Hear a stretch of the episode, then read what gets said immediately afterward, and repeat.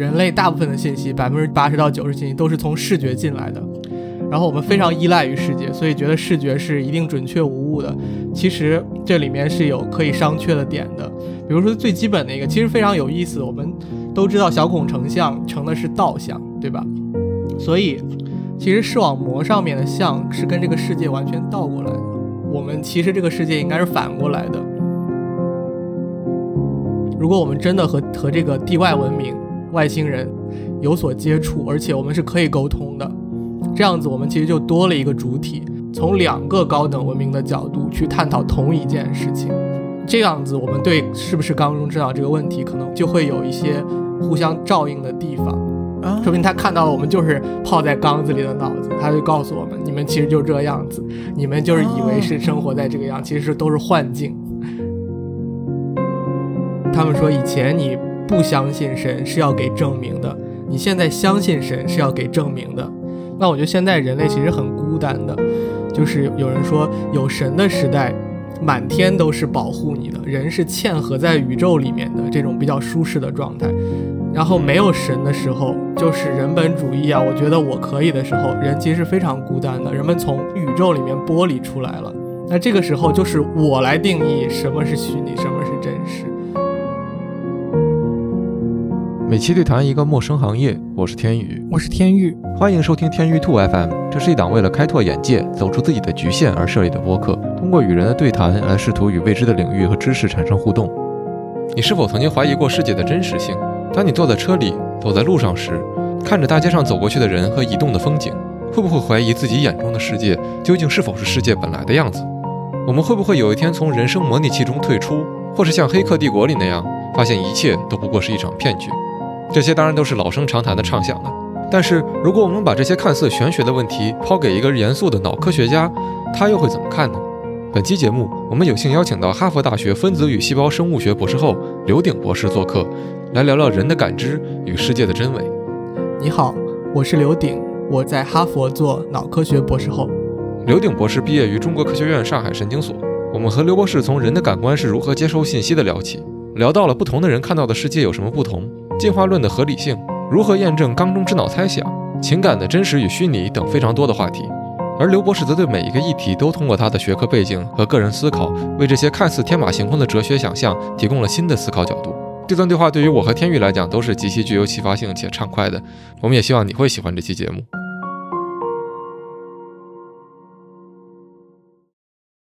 我能先好奇一下，对不起，就是就是刘博士，您您读这个什么类似于 philosophy of mind 之类这方面的内容吗？因为我看您的，无论是您之前发给我们的材料，还是在这个 Notion 上做的笔记，总感觉就是跟我之前课上学的东西有很多的可以呼应的东西。我没有专门学过，但我有觉得可能是 neuroscience 本身它就是很多哲学思考的一个实证科学。所以，他有有意无意会碰到一些类似的问题，甚至可能将来的终极目标就是要用 neuroscience 用脑科学去代替哲学或者是神学或者宗教。对，它就是个新的宗教了。它解决的其实最后是精神世界的问题嘛，是如何跟自己相处，如何跟世界相处的问题。是的，嗯。所以我们其实是用一种非常还原论的手法，或者说物理学的方法，先从最简单的问题入手。比如说我们怎么看呐，怎么听啊，怎么闻呐，然后你再往后一级一级变成抽象的概念呐，然后还有情绪，再往后就是一些更大的问题，比如说文化的问题、历史的问题，对吧？这些东西最最开始的时候都是我们对这个世界的感知，然后再一层一层进来的。嗯，那你觉得现在脑科学它的研究是在哪个阶段呢？感觉现在还是大家在研究它的原理这个阶段，对吗？对，这很好一个问题，就是九零年到两千年，日本提出一个口号叫“脑的十年”，而要用这十年把脑基本上搞差不多。但他们发现，哎，far from that，就是，呃，之前有一个科学家说过，说如果把理解大脑比作一个 mile 的话，然后一个英里，然后现在我们可能只认识了一个 inch，就是只有一英寸，就很少很少。而且你越做越会觉得，其实很多非常基本的问题都不太清楚。就不要说高级认知了，比如说，那你那个运算呐、心算呐，然后各种各样的思维啊、做决策呀，这些都算比较复杂的。像简单的问题，为什么你这个糖放在嘴上、放在舌头上是甜的？这些基本的问题，我们才刚开始有所理解。嗯，那比如说糖放在舌头上是甜的，这个是怎么发生的一个感知呢？就是舌头上有几种味觉的受体嘛，酸、甜、苦、咸、鲜这么几种。嗯嗯然后就没有别的了。我们能吃到那么多的味道，是跟嗅觉有关的，它是嗅觉跟味觉联合作用出来一个结果。所以你得抠味的以后，你这个嗅觉不行了，然后你吃东西就不香嘛，就是它这个联合编码的功能不行了。所以它就是糖的受体，有甜的受体，它是感知那个葡萄糖的。然后这个嗯甜的受体通过一系列的神经传到大脑里面，啊，我们对这个东西有一种认知，觉得它是所谓甜的。这个其实是我们定义出来的，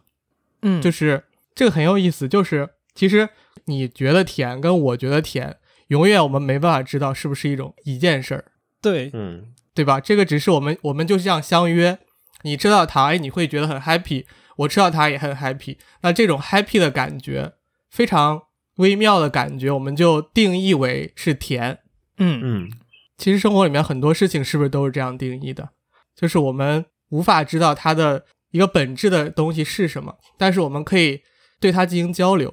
就这个问题，我们可以去聊一些事情。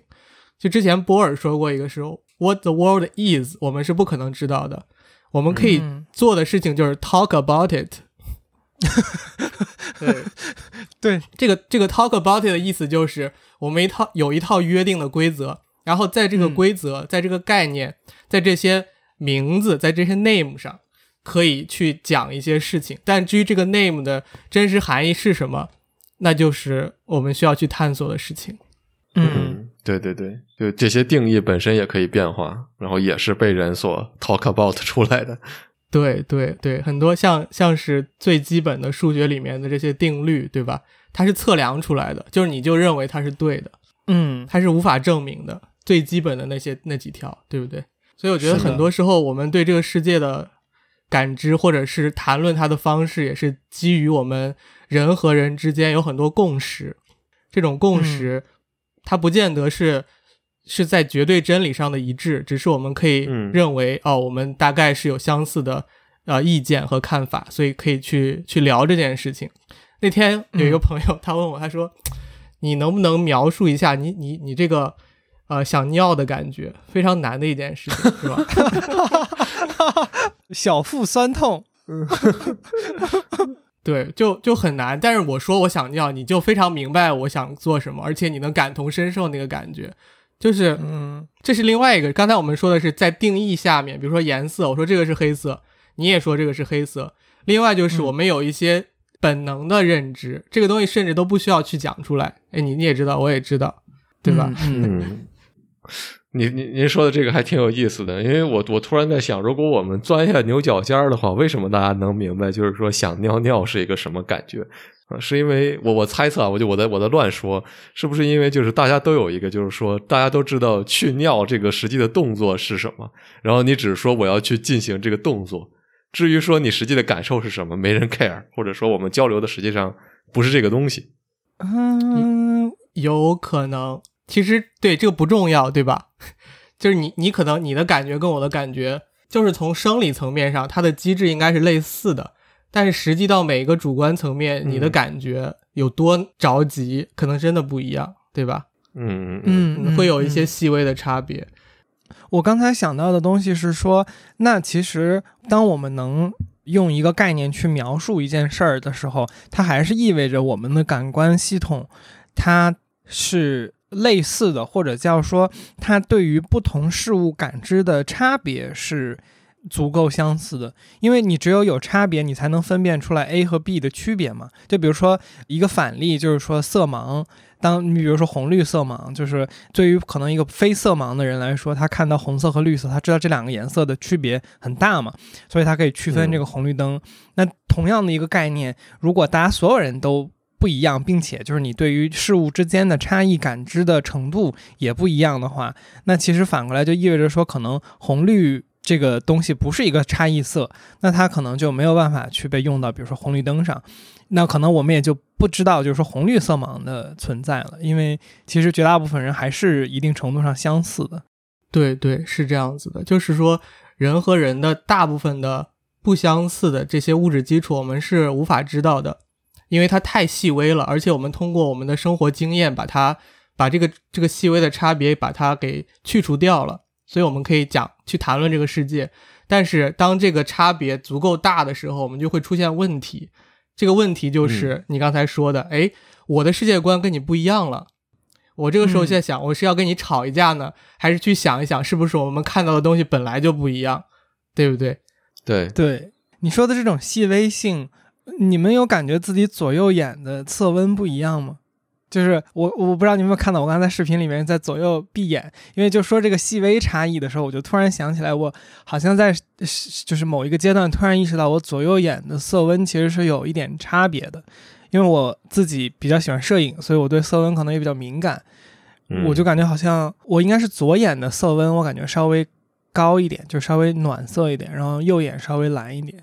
我在想，它可能跟视力啊都是一样的，你两个眼的度数可以是不一样的，对吧？嗯，这是最基本的参数。所以你如果有一些这些参数不一样，它到后面的更复杂的参数，它是基于这种简单参数合成出来的，它完全有可能不一样的。嗯嗯嗯。对我们讲到眼睛了，可以讲一些有意思的事情，就是因为人人类大部分的信息，百分之九十的信息，八十到九十信息都是从视觉进来的，然后我们非常依赖于视觉，所以觉得视觉是一定准确无误的。其实这里面是有可以商榷的点的，比如说最基本的一个，其实非常有意思。我们都知道小孔成像成的是倒像，对吧？嗯，你搞摄影的这个胶片跟你这个景是倒着的，嗯，单反嘛。我们的这个瞳孔对 晶状体也是完全是这个道理，所以其实视网膜上面的像是跟这个世界完全倒过来的，所以就有两个解释：这个世界本来就是倒着，然后我们进来了以后呢，把它颠倒过来了，所以呢，我们其实这个世界应该是反过来的，但是呢，好像这个世界本来也是这样子的，因为我们还有其他的感觉，对吧？我们有触觉，我们可以去摸，哎，上面呢确实是在上面，下面呢确实是在下面。那这里面其实就又有一个问题，就是这些东西是在大脑里面做了一次调整，把它转过来了。对，所以这个旋转的过程，你觉得是对世界的扭曲，还是对世界的认知？啊，就它它本来应该是倒过来的嘛，对吧？如果你的大脑就是一个底片的话，那你看到应该是反过来的世界，但你其实看的是正着的。那我们当我们说一个球体的时候，你如果反过来的话，就是有点像说我们现在认为自己是在球体的外侧，那是不是说我们可以是在球体的内侧呢？就比如说地球，可能还没有到那么玄乎的一个一个变化，就是上下，嗯嗯。为什么会这么说？因为就是大家如就我回到说摄影这个事儿，就是你你们用过那个，你们见过那种鱼眼的？呃，相片吧，就是比如说你用一个超大的鱼眼去拍的时候，你会发现自己周围就是它能把你所站的那块地方拍成一个球，然后就可能四周都是那个天嘛。然后，但是这个东西有一个，我我我我没有见过那种镜头啊，但是就是你可以把它反过来，反过来就是周围都是地，然后中间是天嘛。所以我就在想说，当你把鱼眼镜头的那个东西反过来的时候，它就是从。外侧变成了内侧，然后就有点那种细思极恐的那种感觉，就是我们都觉得自己在地球的表面，然后这些是一个个球体，那反过来是不是我们在一个什么东西的里边？对，你看，这就是不同的系统，它产生了对世界的完全不同的印象。嗯，所以这这就我们之前想聊的这个点，就是说，其实我们每一个，比如说物种吧，生物看到的东西，其实都是根据自己这套设备。反推出来的这个世界，它鱼看到的可能就是那样子的，因为那个它的视觉那样子是更有利于它生存的。然后它选择出来那样去呈现世界的一种方式。那我们是这样看世界，这样可能对于我们更有利，嗯，对吧？就就你不能说谁对谁错，因为这个这件事情就非常很主观的一个事情，它选择的过程是不依赖于外界的，它它的结果导向的，对吧？就是这样好，我就这样定下来了。那这样不好，那就被淘汰了。那至于究竟外面是什么样子的，其实，在进化的过程中是不去考虑这个因素的。我们考虑的是活下来，是应对这个外面的变化。但至于外面的这个本质是什么，我们其实不是很 care。嗯，它不是一个物种考虑的问题。我说这个外面就是补充一下，感觉就是比如说我们的眼睛能看到一些波段的光，可能看不到一些波段的光，那是不是就这个所谓的外面对于可能人这一套设备来说，就是我们看不到的那一部分光，在我们生存的过程中就是无所谓的，它跟我们可能就不太相关，但实际上不代表它并不存在嘛。对对，这个颜色也很有意思。就是人的视网膜上只有三种感光的蛋白，就是红、绿、蓝。其实我们现在显示器就是按照人的这个来的，然后这样子我们是可以看到这个世界的样子。然后小鼠只有啊，它没有红色，所以我们做小鼠实验的时候，就在红光下面，对于它来说就是一个暗示，但是我们能可以看到。那还有一些动物，像鱼啊，像一些鸟类，它可能甚至有四种、五种。不同的这个呃视蛋白，它有它可以看到更广的这个色谱，比如说红外啊，或者是紫外，它都能看得到。所以就就你很难想象，如果它能看到更多的频谱的世界的时候，这个这个世界会是个什么样子？嗯，就有些纪录片它会模拟一下，就是更五彩斑斓一点，但其实很难的，对吧？就是因为是在我们的认知系统里不存在的一种颜色。对，我们的整个世界观就是 based on 这个的。就所以你你根本都无法想象那个那种情况是什么，但这是平行系统，就我们不能认为这个我们是这样看的，世界就是这样看的，但是我们可以 talk about it，就是这回到我们一开始，因为我们共识就是这样子，先先这样说，然后后面看看对不对，这样的一个过程。对，那比如说我们回到器官层面，比如说我们说到对于人对于世界的这种信息的接收，它的本质上实际上是某一些信号，然后通过你的器官进行一个收集，然后它最后是不是在你的脑内会变成一种电信号的形式来被解读？能不能讲讲，就是说从这个生物的这个器官的结构，我们是怎么接受信息的？呃，因为我之前看您的那个文档里边有提到一个，我觉得很有意思，就是虽然我们觉得我们是自己在感知世界，但实际上我们到大脑这一层，可能感知世界的已经是二手信息了，就是你你的信息已经被处理过一次了，就这个电信号。嗯，对，这个其实就是回到我们物理层面，就是到底大脑为什么说它。它只能反映这个世界，而不能全知全能的认识这个世界。就是它做了一次编码的转换，就是首先我们先假定外面有一个客观世界存在，然后这个世界有各种各样的参数，比如说物理量，然后打到我们身体的各个感受器上面。其实人的人类的感受器是这个感受视野、感受野是非常这个频段是非常窄的，就是眼、耳、舌、鼻、身。对吧？就这就这五个五种感官，呃，听觉、味觉、触觉、嗅觉，还有个啥我没说？所有这些东西，视觉对，进来之后，它其实是一回事儿，最后产生都是电。那脑脑子里面就是电和一些化学物质。我们简单来说就是这样子的。嗯，所以你想在在宏观世界上面，我们其实是非常分得很开的。你是看到的，你是听到的，是完全不一样的东西。那他脑子里面是一回事儿。它就变成了电了，然后这些电呢，它可能有一些自己的 pattern 啊结构或者是模式规律，嗯，规律，然后大脑呢在进行对它进行解读，我们叫 decoding，就是把它解码出来的一个过程。所以，我们复盘一下这个过程，其实是我们脑子里只有电，根据这些电呢，我们产生了一种感知，这个感知其实就是我们对世界的认识。至于这个世界是什么？我们是无法考证的，因为我们唯一可以依赖的就是脑子里面的电和我们的这个主观感受。这个主观感受当然是基于电而产生的，嗯，对吧？嗯，其实这个主观感受是我们认识客观世界的唯一凭据。嗯，所以这就提到我们刚才说，其实这个整个认知过程是一个非常主观的过程。但是这种主观呢，它又是在一定约束下的主观，就是我们互相认同，还有我们的结构，人和人之间的生理结构。是一样的，所以我们就姑且认为你看到的跟我看到也差不多，所以我们规定哦，你看到这个是黑色，我也是看到是黑色，那我们就可以谈论这件事情，就不要拘泥于或者不要纠结于这个事情，因为这个事情就也也很难去搞清楚。这个就是哲学层面的问题，就是 why question，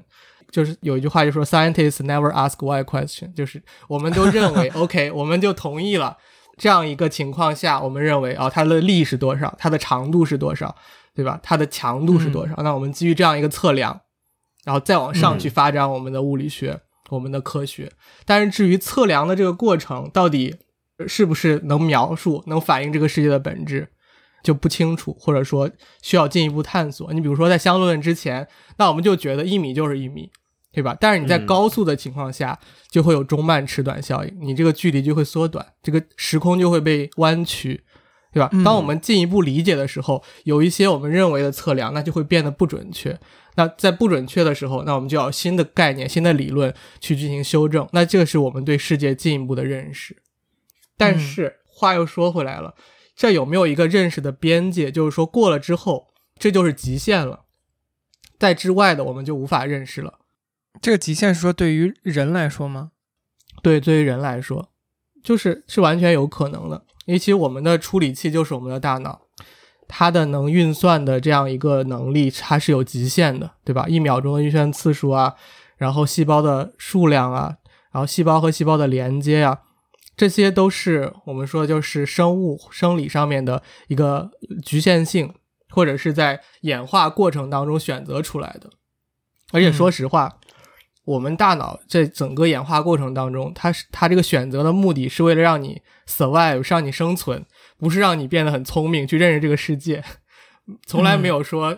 自然选择的目的是为了认识世界。达尔文震惊，是是为了更好的是活下来。我就想到这个，应该是柏拉图当时说的那个。一个思维实验嘛，然后我觉得那个刘博士应该也肯定听过，就是说有一帮人，然后他们在山洞里，然后面朝着一一面那个山洞的那个墙壁，你在背后打着光，然后他就只能看到说这个事事情的影子，他看不见事情的这个真实的相貌，他就只凭着影子来生活。所以，对于这些人来说，这个世界本身就只是由这个影子构成的，而不是由就是我们所认知到这些东西。然后，刘博士刚才说的就是说，其实对于所有人来说，或者说至少说我们目前理解的所有生物来说，大家都是靠自己的脑子里，或者说感官上看到这些东西来理解自己所认知的世界是什么样的嘛？那如果那些生活在山洞里靠靠影子生活的人，他能一直。生存下去的话，那可能也许他渐渐眼睛就退化了，也不需要了，或者怎么说，他就不能感受这些色彩了。我觉得也是很有可能的嘛。就是说，我们的就像刘博士说的，我们的生存是是目的，而而感受是什么，可能只是服务于这个生存的。这是这是刚才想到的一点感想。嗯，就 good enough 就够了，足够好就可以了。对，你就对你你这个很有意思。有我像比如说。我们跟外面这些树哈，其实有百分之三四十的基因是一样的。植物哈，植物跟动物是有共享基因的。那但是植物是没有神经系统的，对吧？它其实是没办法有这么丰富的感受的。那这个问题就是，一棵树它也知道有月月球的存在吗？或者说，一棵树它进化足够久，它能不能产生一个认知，就是说，苹果落地和月球？绕着地球转是一个力，叫万有引力，这样一种非常抽象的概念，嗯，在植物上能不能产生？哦，我有一个问题，呃，就或者说我我我回答这个问题的时候，我想先问一个问题，就是如果它没有神经系统，是不是就意味着类似于说，如果我们把它看成一个电脑的话，或者说把它看成一个机器，那就是它没有处理器，然后呢，它只有一些机械元件儿，就好像说你可能永远不能让一个。电动自行车来去处理一个呃计算或者音乐问题，电动自行车可能都不是一个好的例子。我们就说人力自行车吧，就是它是一个机械结构嘛。然后你可能无法让一个或者说什么蒸汽火车，你没有办法让蒸汽火车去理解呃计算问题。但是呢，你可能可以让一个现在的。比如说很低级的，我们就随便扫地机器人。当然，可能扫地机器人今天的算力已经可能挺牛逼的了。但是，我就是点可能就在于说，它是不是没有神经系统，就意味着它没有一个类似于芯片的这么一个东西。然后没有芯片，它可能就不能理解抽象概念。它不需要理解，就是就像我我最近听一个讲法说说 AI 要毁灭人类，说 AI 没有感情，没有创造力，它不需要理解，它也可以毁灭人类。嗯，他必须要就跟人共情，你知道吗？就是它是不同维度的事情，可能对于一棵树来说就足够了，那也是它的极限，它对世界的认知就停在那儿了。但其实我们很难讲，我们现在觉得我们是很有优势的，是什么所谓万物灵长，但嗯，这是因为我们已经把自己假定在这个位置上面了。但树也有树的智慧，对吧？你人肯定嗯活不过对树，很多植物都可以活上万年的。但它在那个过程当中，是不是有我们无法理解的智慧，有我们嗯无法理解的内容？这也是完全有可能的，只是我们没办法交流，对吧？这就有点像那个外星人的讲法，就是你没办法交流的时候，你其实很难用我们自己的框架去套别人。嗯对吧？可能树有树的框架，但是我们是不知道的。嗯，这个其实我们往前走一步，它的更高一层的问题是说，我们怎么定义，就是所谓我们刚才说的谁更厉害这个问题嘛？那或者说生存是 是不是，比如说定义谁更厉害的一个一个指标？呃，就是比如说谁活得长，如果更厉害的话，那树赢定了，或者说乌龟可能赢定了。但是如果我们我们去拿人的这种尺度来说，就是我是这个世界上唯一一个，比如说能大规模组织，或者说我能呃把所有其他的物种都不能威胁到我这个短暂的，在我的这个这具躯体的生命尺度中威胁到我生存这件事情的话，那可能人就更厉害。然后再往前想的话，就是说概念这个东西嘛，就是我们刚才说田呀、什么的，其实它也是基于这个生存的前提在说的一个事儿嘛。就我们一说田，我们觉得它是好的，或者它是一个令人觉得正向的一个信号。嗯、那其实是因为可能甜是帮助我们生存的，然后臭是是不利于我们生存的，因为臭一般它意味着可能病毒啊、细菌什么这些东西，所以它可能是生存中让我们去不喜欢这个东西。所以其实我也想过一个问题，就是说，如果一个呃，它可能这个里边肯定是有基因信号的东西啊，但是就如果一个什么都不知道的小孩儿，如果你一直跟他说屁是香的，屁是香的，屁是香的，他是不是就觉得 那个东西是好的呢？就有没有这种可能性呢？我觉得他可能只是会对“香”这个词意意思是什么产生一些对他还是会不喜欢香的东西，是吧？对，我嗯可以给你讲个实验，你这是刚好说了一个我们这边一个实验，就是类似这样子的。他把它是在线虫上面一种模式生物，然后可以做很多基因的 manipulation。它嗯就是把一种他喜欢的味道的 receptor 受体表达在了他不喜欢的那个味道的细胞上面。就那个本来是要感受一些伤害性的气味，然后虫子是要离开的，但是呢，他把那个喜欢的受体表达在这个不喜欢的细胞上面，这个 neuron 上面，哎，结果这群虫子呢就围到那个他之前不喜欢的那个味道上面去了。就是你细想这个事情，其实很很有意思。当这个受体被 switch 了以后，这个虫子它其实对那个不喜欢的物体，它完全是感受到的是喜欢。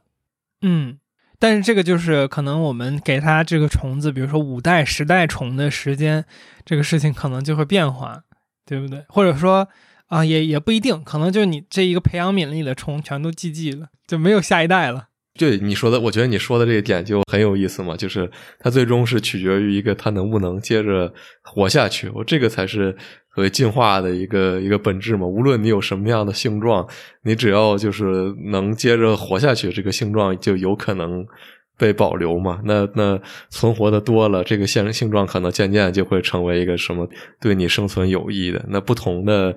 呃，物种也许发展出了不同的性状，它们都活下去了，那这些就都没问题。就是说，嗯说白了，这个东西它的判断标准很简单，就是你你有这个东西活了，那这个东西就没问题；你有这东西死了，那这东西可能就有问题。当然，你可能其实不是因为这个死的，甚至，但是我觉得就是这个机制其实是它管不了你那么多嘛。所以说，这个也是就是我觉得说那个有一个很有问题的话，大家经常都在说，就是 the fittest survival 嘛，它不一定是 the fittest 嘛，你只要凑合能活就行了。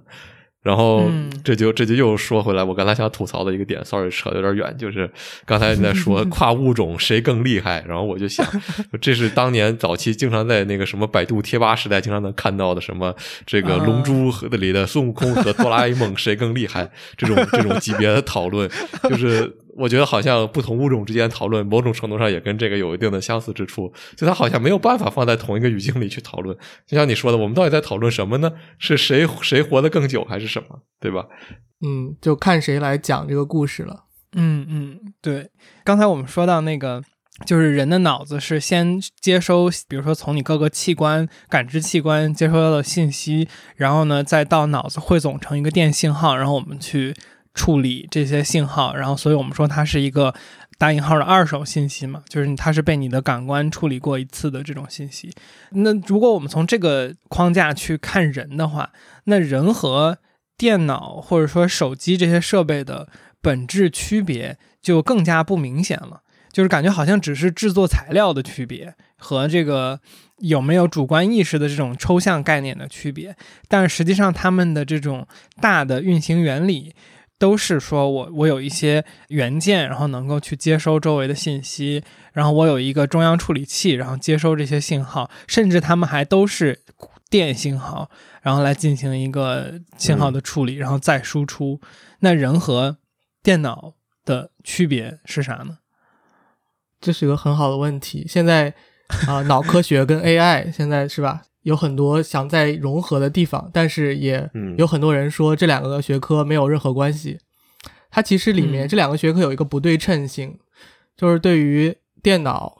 或者说人工智能，我们是几乎是完全了解它的规运行规则的，因为是我们创造出来的。但其实对于人脑来说，就是我们刚开始说的，了解的非常少。所以现在会有一种。其实是一个幻觉，或者是这种某一种类比的方式。我们喜欢用电脑的运行原理去解释大脑，但其实不见得这两个是一回事儿。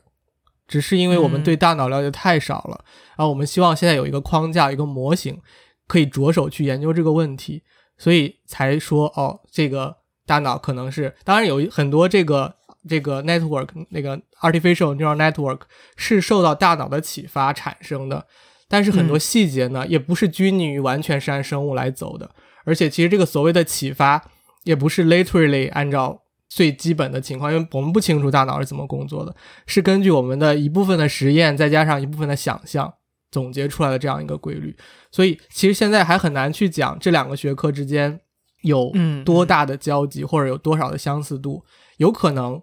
脑和电脑它是在。同一个大规律下面的两个特解，特定的解，就是它们反映了某种相似的规律。比如说，就是飞机和鸟，它虽然飞的方式不一样，但是它都是某种空气动力学或者流体力学的特例特解，那它都可以飞起来。所以，我觉得人工智能跟大脑，它可能提供了一种，就提供了两个系统，让我们去看这两个系统背后有哪些共性，而这个共性有可能会启发到我们对。either 是大脑或者是人工智能的认知和了解，但是现在你说这两个是一回事儿，我觉得还太早。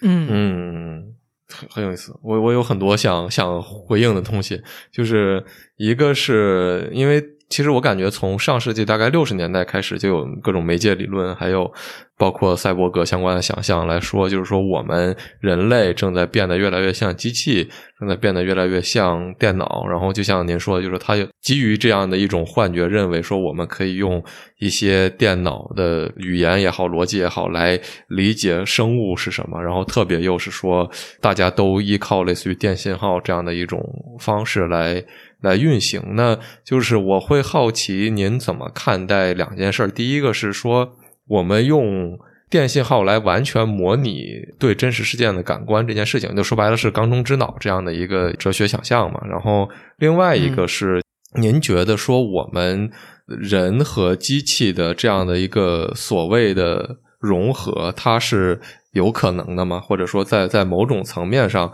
我们。成为同一种呃生命体有可能的话，或者说我们我们有可能能利用电脑来成为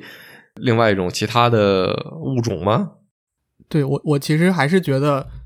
电脑跟人脑还是本质不一样的，一个是硅基的，一个是碳基的，对吧？然后有很多规律，我们也只是在在类比层面上认为是相似的。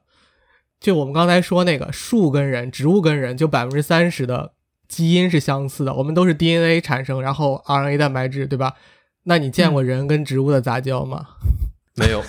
对吧？我们如此的相似都很难的。就这个，当然你是可以硬把它放到一起的。你说脑机接口，耳机就是脑机接口啊，对吧？最简单的。对。那你可以辅助嘛？其实我们讲的这些东西都还是以以人为主的一件事情。我们把 AI 也好，其他也好，作为是一个辅助人的系统。那当然是可以的，那是以人的目的出发，然后另外的部分是一个工具性的，那人是主体性的，对吧？你真正的融合到最后，其实是两个主体就变成一个主体了，这件事情。还挺哲学的。当年有一个挺震撼的一句话，我忘了是谁说的了。呃，就是说，随着现在科技的发展，然后这些新兴的手段不断的定义我们的生活和理解社会的方式，最终我们会成为一种机械技术时代和这种思潮不断延伸的生殖系统。那再解释一下，什么叫生殖系统？就是说，因为我们的比如说电脑和计算机，然后这些，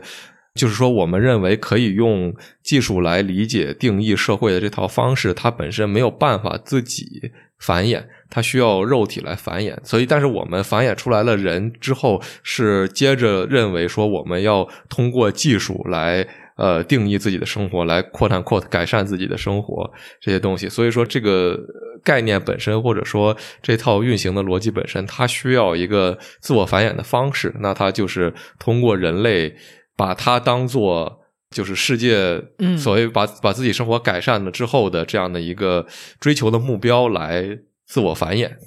嗯。我觉得你想到这个东西，是因为那个刘博士说，就是以什么为主体嘛，就是感觉以什么视角去看这个问题的时候，你就容易出现这样的讨论或者争辩。之前不是还有一个说法，就是说到底是人驯服了小麦，还是小麦驯服了人嘛？就是这个和就是类似于说，到底是人在。用电脑来改善自己的世界和生活，还是到某一个点之后，就是人以为自己在改善自己的生活，实际上它的存在是为了创造和生产更多的这个电子设备，就感觉是这样的一个以谁的角度和主体去讨论这个问题的那种感觉了。对对对，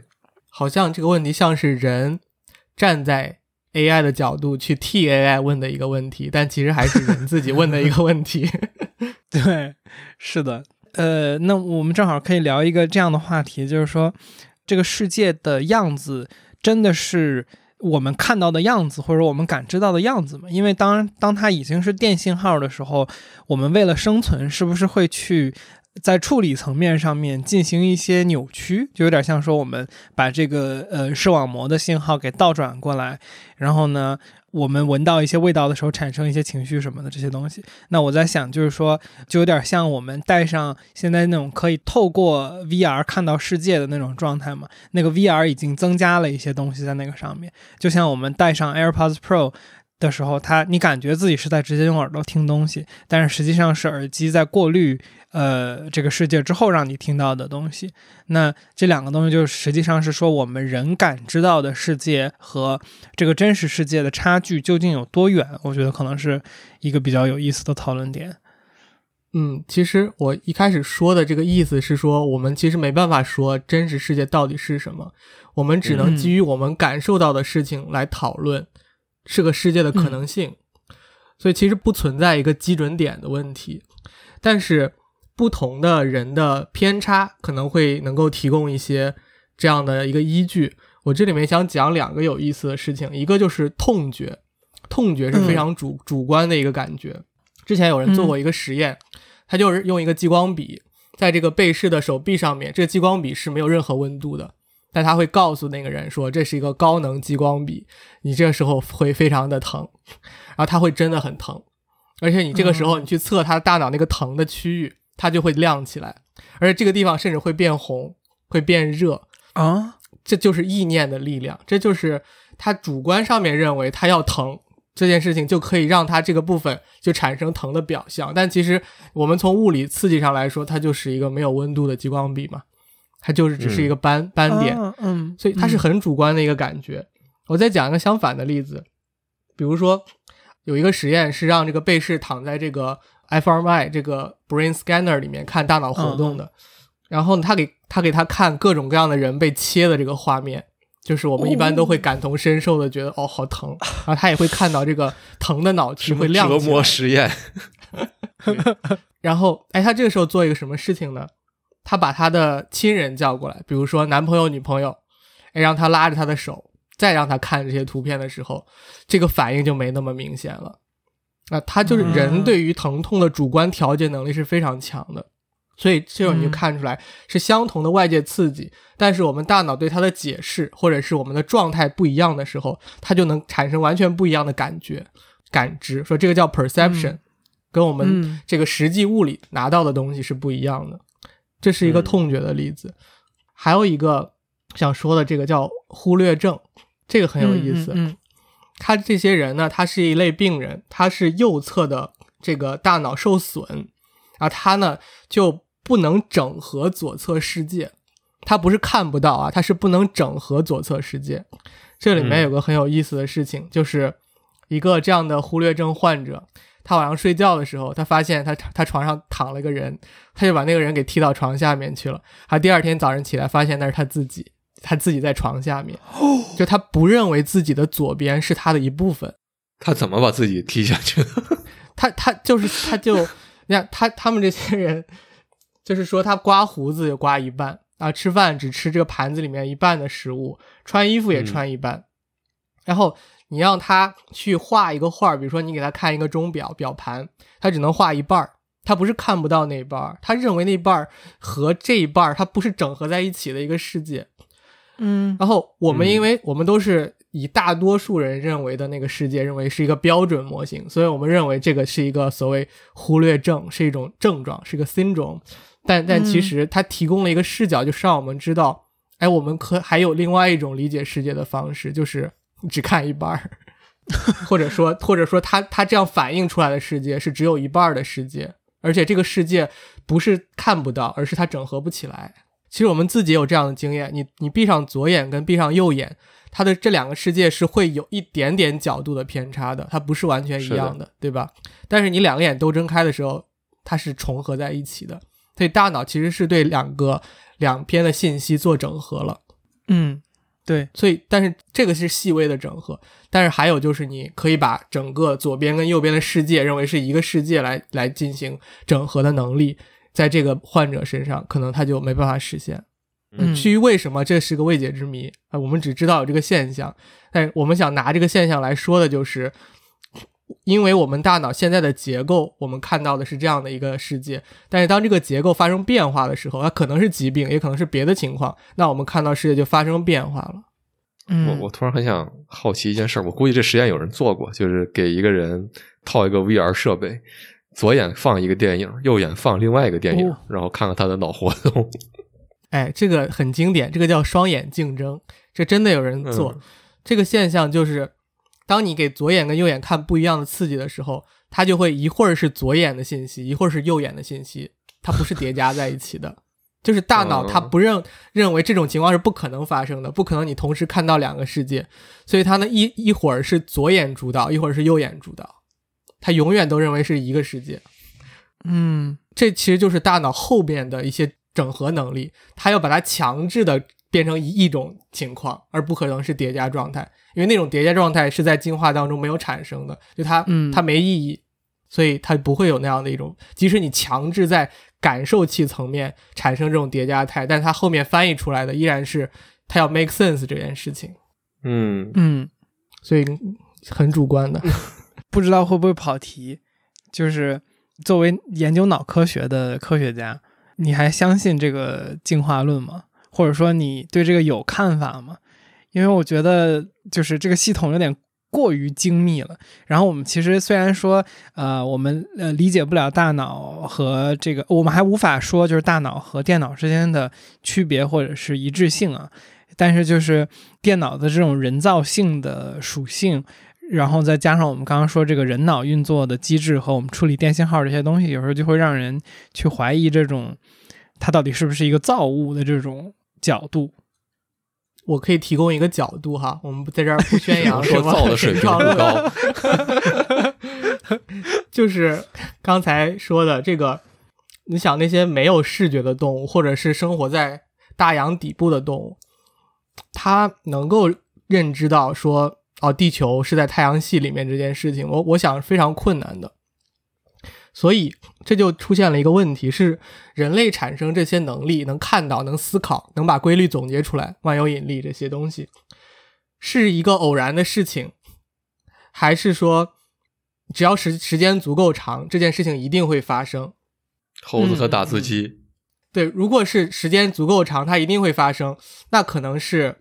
神创论，对吧？因为它是按照这个规律来的。如果是，那就是 by chance，是就跟掷骰子一样。如果你回到六千五百万年前，你再进化一次，那可能人类就永远不会发现万有引力。那其实也就是说，太阳系就对于对这很难讲，太阳系可能就不存在了。对于我们现在认知的这个太阳系来说，嗯，对吧？这这这很难假设这样的一种情况。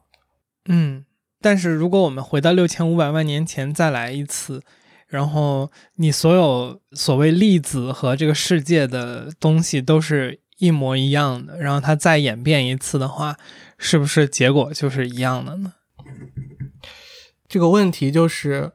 我们必须要控制所有的变量一致，这件事情非常困难。嗯，就有人会问嘛，说如果人是从猴子进化来的，那为什么现在猴子没有变成人的？嗯，就是现在情况环境不一样了，那就就会比较困难。但是我们会有新的变化，比如说现在我们经常玩手机啊，以后可能这个大拇指会越长越长，然后会变得非常灵活。对，然后小小拇指会出现一个窝，是作为手机座存在。对对对。以后人出厂的时候，就是脑机接口在跟手机是绑定在一块儿的，有一个蓝牙连接已成功出现在眼前。嗯，那如果我们问，嗯，就是具备你现在所有的认知和知识的这么一位脑科学家，你怎么看缸中之脑这个理论？就我们直面的去讨论这个概念的话。这还是一个哲学，这是一个哲学层面的问题，或者它是一个假说啊，既不能证明，也不能证伪，它是一种可能性的存在。然后，那就是说，你能不能通过设计实验来证明这件事情？我想大概是很难的。但是，有没有一种可能性，就是如果我们真的和和这个地外文明、外星人 有所接触，而且我们是可以沟通的，这样子我们其实就多了一个主体，多了一个参照物、参考系，这样我们就可以。从两个高等文明的角度去探讨同一件事情，嗯，这样子我们对是不是刚中之脑这个问题可能会就会有一些互相照应的地方。比如说他他看到的我们是什么样子的，他也能告诉我们啊，说明他看到了我们就是泡在缸子里的脑子，他就告诉我们，你们其实就这样子，你们就是以为是生活在这个样，其实都是幻境，是吧？就就我们需要一个非人类的智能参考系来讲这件事情。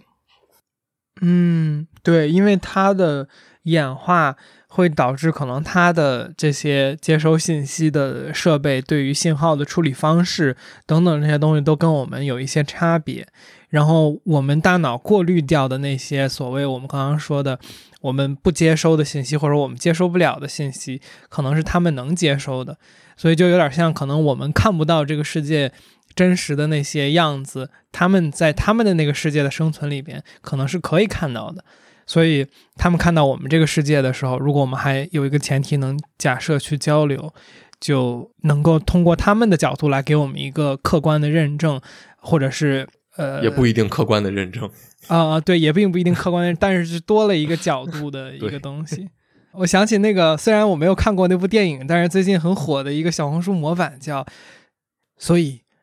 人类进化的唯一方法是找到外星人”。你没有看到过那个吗？没有，没有。叫什么宇宙宇宙探索编辑部还是什么？你的你的亚文化指数有点高了。没有没有，这电影前段时间是公映的。我看那电影了，我觉得那个电影是在讽刺我们做科研的。啊，是吗？我没看。对，对，就是感觉跟跟傻子一样做科研。电影叫什么呀？宇宙探索编辑部。OK，我记一下。我我想问这样的一个事儿，刚才就是说到缸中之脑嘛，就是呃，因为刚才刘博士您也说，就是说从实验的角度，现在是很难证明或者证伪，但是他有一个预设，就是说我们觉得这事儿是。可行的，或者说从至少从理面层面上是可行的，就是我不知道这个它的预设本身完全合理的吗？另外一个想说的东西就是说，那因为我们说这些东西都需要去靠电信号，我们在理解电之前是怎么想象脑和身体的关系的呢？这个当然我我不确定是不是您呃呃比较擅长，或者是比较比较，我这句话重说一遍，这样太乱了。不知道你懂不懂？对，对，因为因为我觉得这个东西可能也不是现在脑科学的人研究的方向。Anyway，我觉得这那刚才那刚才那个后边那段着不得剪了也行。一一开始吧，就是人觉得都是心嘛，我这个心里面有心有所想。开始人们认为脑子是个散热系统，因为知道这脑子里面有一些水脑脊液呀，百分之七十五都是水，是吧？脑子就本来就是进水的，不进水不工作。然后他慢慢后来发现，哎哎，你这损伤一下或者怎么样，打仗的时候发现，哎，这个人就功能会受到影响。一开始他们就真的把把脑子打开，然后会压一压，然后按一按，哎，发现哎他不能说话了，或者是你按这个时候他这个腿就乱动。他说：“哦，这不是心脏控制，这是脑子控制。最开始都这种很血腥的实验，然后知道，慢慢人们知道，哦，是这个地方是在脑子里面控制的外我们这个身体的各个部分感知，不是在心脏里面。嗯，最开始是这样子来的，也是也是一步一步认知过来的。那一开始电信号是生物电的发现，这就扯远了。就是一开始人们发现这个。”这个你你刺激青蛙的腿啊，青蛙腿会收缩呀。最早是在哦，膝跳反射，对肌肉上面，然后心脏啊，心脏跳动也是有电信号。然后后来发现，哎，脑子里面有类似的一套系统，所以发现，哎，脑子里面也是电信号。然后甚至后面也可以测得出来，就非常微小的电信号。然后后面有一个有意思的争论，就是他脑子不是完全有是电连在一起的，它有电，还有化学，还有一些化学物质，它是像一个。啊，它是电化学电，它是这样传下去的，就是 neuron，就是神经元跟神经元中间是化学信号，神经元内部是电信号。这个之前有一个争论叫做 spark and soup，就是一个是电，一个是这种化学物质像粥一样的汤一样的。开始人们都说你这个系统有一个像汤一样的部分，你就会很慢嘛。对吧？你这个电过来多快，你就变成了后来变成了一些化学的东西，然后又变成电，你这个效率就不高，所以大家觉得那肯定是是个电网一样的。但是后面发现不是这么回事儿啊，中间确实是有化学是断开的，所以你说这个跟东西跟电脑是完全不一样的，对吧？电脑那就是电器元件连在一起的，它中间没有说你中间还露出来点氯化钠啥的。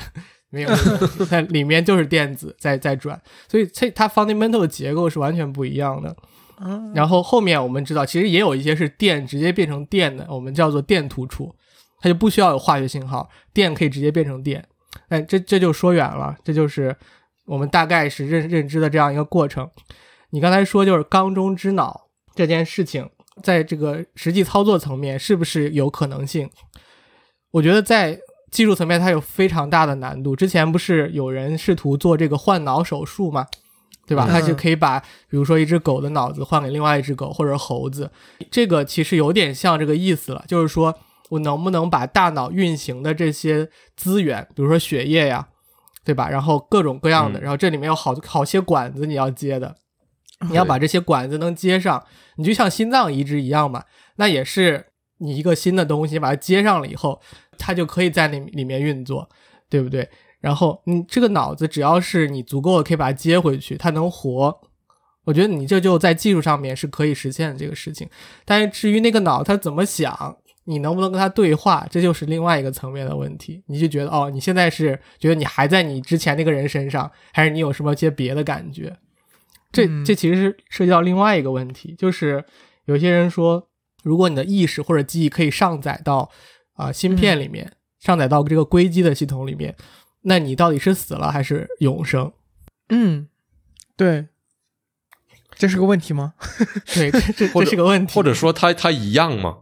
就是我的记忆上上传到某个系统里之后，这个被数据化了，再下载回来，它数据难道没有某种丢失吗？这这其实是要问那个，就是问那个过去了那个他是怎么感觉？我们现在想是想不出来的。对吧？这是个很主观的事情，就像我问你说，我们睡觉的时候是断片儿的，那你怎么知道昨天睡下去那个你跟今天起来这个你是一个人？那有可能完全之前的东西都是植入进来的，你就相信了。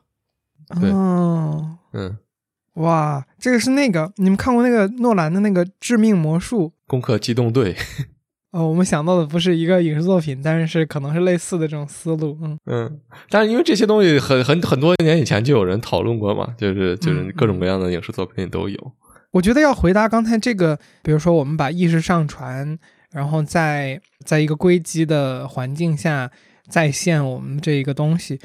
呃，我觉得好像他，你想弄清楚他有没有变化，或者说他是不是那一个人，这个感觉要先回答的问题，更多像是说什么是活着，什么是死掉，就是什么是生，什么是死。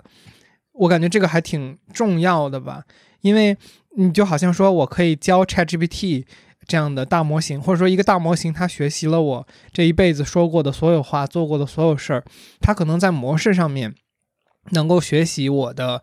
思维方式或者是形式逻辑，然后可能这个时候，如果我们问 ChatGPT 这个，就或者说这个用我生命所有数据训练出来的这个大模型，说你现在在电脑里边感觉怎么样？那这个时候可能我也能给出一个打引号的主观的回应，这就是我所谓的那个我的数字孪生嘛。那我这个数字孪生可能可以给出一个，就是说我现在在电脑里边觉得如何如何。那可能比如说，假设我的性格是那种比较正面的，比较喜欢打鸡血的，我就说啊，我获得了一个新的环境，然后我有更多的空间可以去做我想做的事情。就是可能我可以说这些东西。但是那个就是如果我们不回答，就是说比如说生死的这个问题的话，可能这个时候甚至我还活着，那那个是我吗？那个可能以大模型的角度上来理解的话，那个不是我。就就我我突然好奇一个事儿，就是说刚才咱们举你你说的这个例子，我觉得特别有意思。就是，呃，那他的回答你觉得是能说明什么吗？就是你的数字孪生给出的这个我在电脑里怎么怎么样的这个回答，你觉得它意味着什么呢？呃，以目前的，就是大模，如果我们前前提假设是这个是个大模型训练的话，以目前浅薄的对于大模型的理解的话，那它应该就是一个我会怎么回应这个就虚拟。虚拟假设的这个问题的一个最大概率吧，就是我这个李天玉这个人最大概率会怎么面对这么一个虚拟问题，就有点像咱们现在录播课。如果你问我说，你就假设现在你在电脑里，然后你是一个数据系统，然后你问我说，你你现在感觉怎么样？然后我在这个假设环境下回应的东西，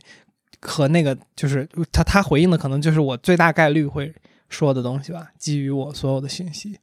就给你一个直接的回应。我觉得他什么也不代表，我觉得他他代表不了我。嗯，对，我觉得这还是一个主体的问题，因为我们是解释的强势方，所以就没有对照、没有对证的事情。嗯。我问这个问题是因为会想到，就是 ChatGPT 刚出那会儿，B 站或者其他平台上经常会有一些特别火的那种很短的视频，问 ChatGPT 怎么看，怎么怎么怎么样。然后我感觉就是很多人会，我希望大家是在看乐子，但是我也觉得好像有有一些人会真的觉得说，这就是打引号的 AI 对某某事物的看法，看法。那就是，所以我就觉得说，那。呃，从从是一个什么程度上，我们觉得说 AI 生成的这些东西是一种是一种看法呢？它训练数据还是人的数据，它最最多就是一个和人差不多的一种情况。我觉得什么时候你应该害怕，就是他说的话你突然听不懂了，然后呢，他还就三木号你还知道这个这个很厉害，这个时候我们要恐慌，因为它进化出了产生出了一些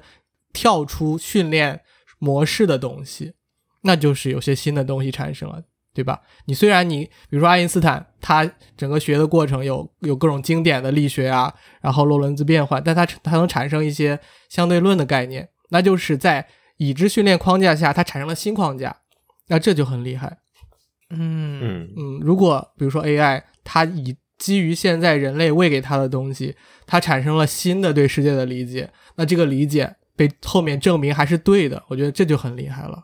对，我想起来一个我们之前在节目上说过的事儿，就是前一段时间那个 OpenAI 的那个创始人，就那个 Sam Altman，他上 Lex Fridman 的，反正就是一档播客，然后他们就聊到说 ChatGPT 这样的大模型到底有没有自己的意识，然后那个 Sam Altman 就是呃 OpenAI 创始人，他给出的一个类似于说实验的方式，就是说如果我们训练一个大模型，我们从头至尾想一个办法去把我们把自我意识这个概念完全从它的这个训练的东西中剔除掉，然后当我们整个进行一个训练之后，然后没有这个概念的包含，然后最后我们问他说：“我现在有一种感知，然后这个东西叫自我意识，然后不哩不拉，然后我们大概说一下我们感受到的是什么，从人的角度。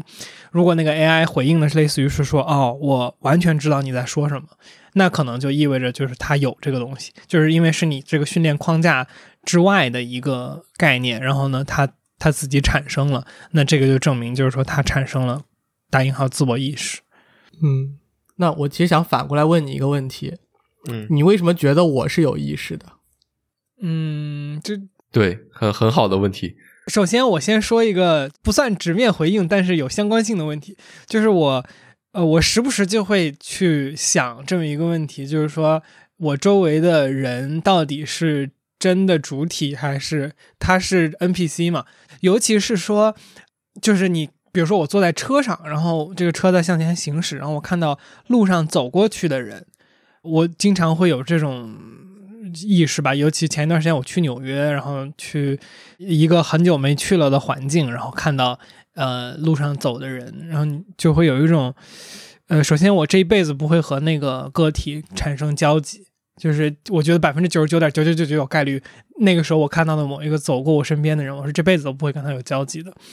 然后我就会产生这种啊，那他到底是个真人还是个 NPC 的那种那种想法。所以说，你是不是真人，或者说你是不是有意识的？我觉得我自己在本质上时不时是会怀疑我周围的呃这些人是不是呃就是有意识的主体。但是从日常生活的角度上来说。就比如说，在我们这个社会框架下，我会觉得说，首先以这个社会的角度去理解，那我们在沟通的时候，你提供了很多，就是比如说意识和思维上面我想不到的东西。然后，那这些东西，我觉得它在这个社会生存下足够，就我把你当成一个呃有意识的主体，这件事情是足够了的，或者说是呃我们交互的一个。在我现在意识能想到的方式中，把你当成这个主体，是我们交交互的一个前提，所以我会觉得你是一个有意识的主体。其实你刚才讲了个特别重要的点，就是其实我有没有意识不重要，而是你觉得我有没有意识重要。嗯嗯，你觉得我有，你你下了这个判断了，那我就是，这其实就是图灵判断嘛。对吧？哦，就有点像我们有时候会去解释一些动物，比如说就是那两个动物就靠在一起，我们觉得他们在抱抱；然后那两个动物就是嘴对嘴，我们觉得他们在亲嘴。那即使那两个东西是壁虎、蜥蜴，就我们也会有这种 他们好甜啊，就是这种想法。就我们觉得它有有磕到，对，磕到了。嗯，对，对不起，你接着说。对，所以，所以就我觉得同理，如果。AI 有没有意识这件事情，其实是另外一回一个事情。它，但是你要是觉得人类觉得我跟他聊天的时候，我就觉得很舒服，他就是有感情的，还有创造力，那就 OK 啊。我觉得就是一个我们其实每一个人和人打交道就是这样来的。那为什么我们跟机器打交道要换一套规则呢？对。或者说，在现在这个在这个场景下，是人和 AI 已经没有没有区别了呀。比如说，刘博士是个 AI，或者说我是个 AI，如果我能接着有一个影像出现在这里，能接着说话，对于这档节目来说就够了。嗯，对呀，我们都通过了图灵测试了。嗯，你们会对 ChatGPT 说 “please” 吗？有时候会。对，我也发现我有的时候会。嗯嗯。但是那个就是一个，哎，你这个我觉得是个好问题，就是说为什么？然后我我可能会更多的我自嘲为幸存派，我我我可能我更多定义的是就是一个打字和语言习惯吧。如果我还非要去想一套新的和它交互的方式，那反而是对我来说更麻烦的一件事。对，嗯，对我前一段看了一个呃一个纪录片，他就问，如果说真的。啊，这些人类的智能，这个 artificial intelligence 到一定的 level，他会不会问一个问题，就是说，我的 God 是谁？是谁创造了我？嗯，那外面的世界到底是怎么样的？我认识的世界是不是不真实？就像 ChatGPT 会不会进行我们这样一场谈话？嗯嗯，我觉得如果他能意识到那个层面，可能真的就有一些主观意识了，就他有反思的能力，他知道自己可能是被创造出来的。他就会问：到底我是被创造出来的，还是我是进化产生的？嗯嗯，就是因为我们刚刚说的这个，就是场景还是人的模式会去产生的一个一个行为嘛，就是说，呃，人人的语料中有很多这种反问自己的神是谁的这种东西，所以这个还是不太能判断的。我感觉就是它得有一些，就是说我们从来没见过的东西出现的时候，感觉那个可能才能证明他的意识。但那个时候可能我们就看不懂了，可能那个东西已经存在在他回复的一些语料中了，但是因为我们看不懂，或者说我们没有感知，我我们没有意识到他在说一个我们不知道的东西。就像我们在看这个世界的时候，有一些我们看不到的颜色，那我们看不到那些颜色，当那些颜色出现的时候，我们也没有办法去意识到它的存在嘛。嗯，或者换一个问法，就是说，比如说来了一外星人。哎，你觉得他是有意识的，对吧？但是它也不是人类创造出来的。你有看过那个电影叫《降临》，那个对吧？然后他要去识别那个 pattern 是什么样的文字，那可能是一是某一种情况或者方式去看一个新的意识或者生生命体。如果 ChatGPT 它产生了一种东西，我们需要通过互相的学习和交互才能产生一种新的共识，那可能就是有意识了。我突然想。问一个，就是说到降临这个事情的东西，就是你怎么理解语言对于我们世界，比如说认知的这个影响？因为咱们刚才聊的这所有的东西，其实它是依附于语言这个这个信息上的嘛。那它，我不知道啊，就是说语言到底是不是打引号人创造的？因为可能我们是新兴的阶段的时候，我们也有某种这种东西，它可能是一个什么自然演化或者啥的。但是我感觉语言在我们理解世界的这个层面上是非常非常重要的。就像，呃，好像我们很早之前讨论过一个问题，就是每一个国家或者说每一个语言里边对于颜色的常用名称是不一样的，数量是不一样的。有的语言的颜色的数量多，有的语言的颜色数量少。就是类似于说，有的语言里面红色和紫色是一个东西，就是它是一个词儿。那这个时候，这个语言环境下的人，我觉得他就会被影响到，说我对于颜色的认知，这俩可能就是一个色儿。那可能对于我们来说，就是另一个状态。所以就是你怎么看语言？因为我们说到降临嘛，降临那个语言它更玄乎一些，就是当你学会了这个语言的时候，那个语言能够帮你去预测未来，呃，或者说你学会了那个语言的时候，它就具备了一种预测未来的能力。那语言里面它包含了一些打引号的认知嘛？你比如说从脑科学你的理解里边说语言是什么呢？大白刚才有啥想说的？嗯，哦，这个球突然抛给了我，我想说的可能是类似的，但是从另外一个角度，就是我突然在想说，我们那个在座的几位都有就是在国外生活经历嘛，然后就是我们作为一个个体。在去到一个陌生的环境、文化环境和语言环境的时候，遇到的人，那种陌生的人，你跟他交互的时候，你有觉得说自己需要证明自己有意识吗？需要证明自己存在吗？或者说诸如此类的这种情况，你你需要证明中国人是一种什么物种吗？我知道，我我我回应两个东西，但是我不想忘了我最早问的这个问题，大家一会儿要回来哦，就是 就是我怕带偏了，我可以替你记一下。呃，对对对，我之前跟那个我合伙人聊过，因为。他的英语就是已经感觉是母语的那个水准了嘛。然后我呢，不管是因为我过去四年都不在英文环境生活，还是什么，就是明显就是呃，我的语言有退化嘛。就是就英语这边使用的时候，就我在说英语的时候和我在说中文的时候，可能在呃我交互的人看起来我是不一样的性格，就是或者说我他对我这个人的描述和这种价值判断可能是很大的差异。那也就是说，语言它可能反过来在影响我自己的某些精神层面的东西吧。对，但这我想到一句话，就是还是我们刚才聊到的个体差异到底有多大？我们其实平常经常讲的是个差异性，是外在差异，对吧？我们的文化呀、语言呐、种族啊，但其实我们有想过，我们这里面的差异也是一样大的，脑子里面的差异也是一样大的。所以其实。我们应当去充分的理解持意见者，他有那样的想法，可能他就是那样看的。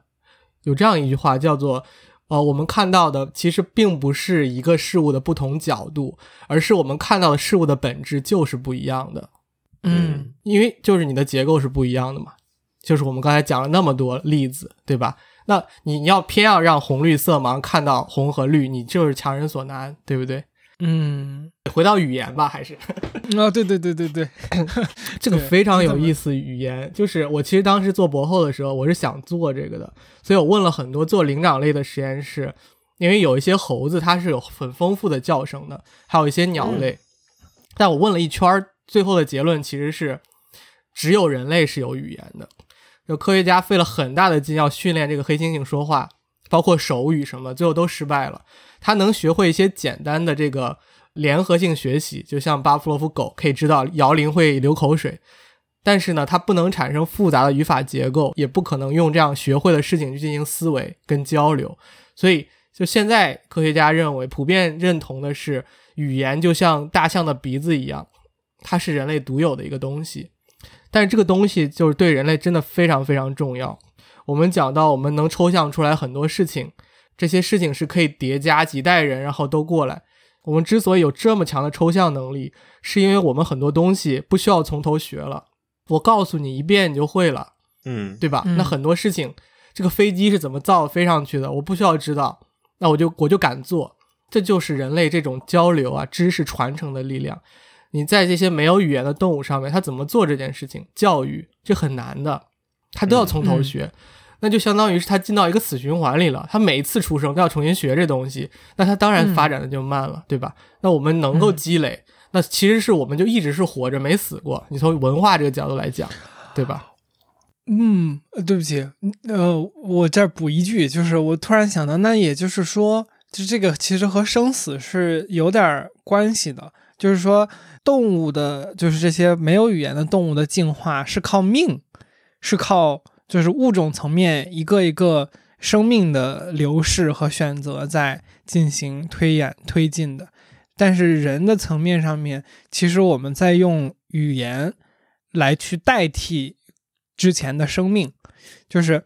其实是之前的生命在他的一生中的东西，然后我们用语言的方式来把这个生命放在了自己身上，其实是那个生命的体验，就是或者说那个生命的知识或者叫什么的吧，因为你这个东西的传承，在一个非没有语言的动物上面，它就是可能是基因的这种东西的传递，那这个基因就是生命嘛。那我们语言的传递，如果我们去类比的话，就有一点说语言在传递生命。那如果这么说的话，这也是为什么大家写书。那可能 ChatGPT 那东西还真的是一定程度上说它可以是活的，因为因为它它是我们的语言。对，但但你本来还有感觉好像还有还有要说的，我不要先打断这个东西。就很很神奇，就是或者说从 neuroscience 角度讲，语言肯定是。王冠上的那那颗珠子，就现在有一些开始研究了，但是非常非常浅，知之甚少。这个如果谁能把这个搞清楚，肯定是诺贝尔奖级的工作。就是，嗯，它肯定是大脑功能，但是你具体的细节，我们现在只知道啊哪些区域